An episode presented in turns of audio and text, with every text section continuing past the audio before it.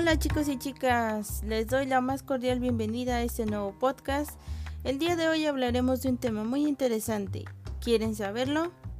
Bueno, hablaremos sobre la neurofisiología. ¿Están listos? Comenzamos. Bueno, primero les diré que es la neurofisiología. Es la rama de la fisiología encargada del estudio de la actividad eléctrica del sistema nervioso central, del periférico, cerebro y sus patologías. A continuación realizaremos una pregunta. ¿Por qué es importante que en la actualidad tengamos este tipo de conocimientos como pedagogos? Bueno, es importante ya que nos ayuda a saber y conocer cómo funciona el cerebro, además de cómo intervienen los procesos neurobiológicos en el aprendizaje y el saber cómo actuar con cada uno de los alumnos, ya que cada alumno no aprende de la misma forma.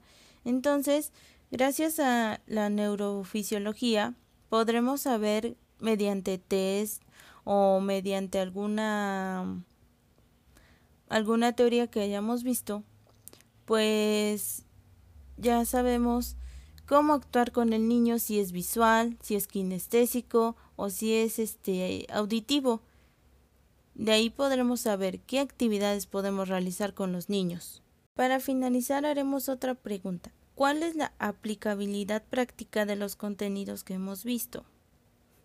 Bueno, para mí es que ya conociendo qué nivel o qué aprendizaje es, ya sea como lo había mencionado antes, visual, auditivo, kinestésico, pues en lo visual podemos realizar lo que son las películas, los cortometrajes, e incluso algunos audios. Si son auditivos, podemos utilizar algunas imágenes que, que, contengan sonido. También podemos utilizar lo que son cuentos conforme la grabación de algunas voces o grabar nosotros nuestra voz y hacer que los niños lo escuchen. Y si son kinestésicos, bueno, realizar actividades en donde tengan que usar su, habilidad motriz o como son las manos, los pies, todo.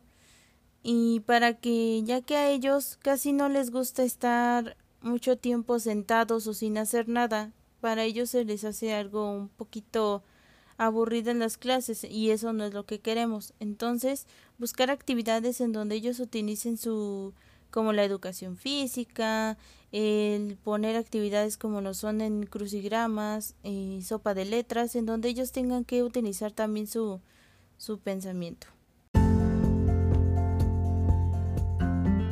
Bueno, esto sería todo por el podcast del día de hoy y nos vemos en un siguiente podcast. Chao.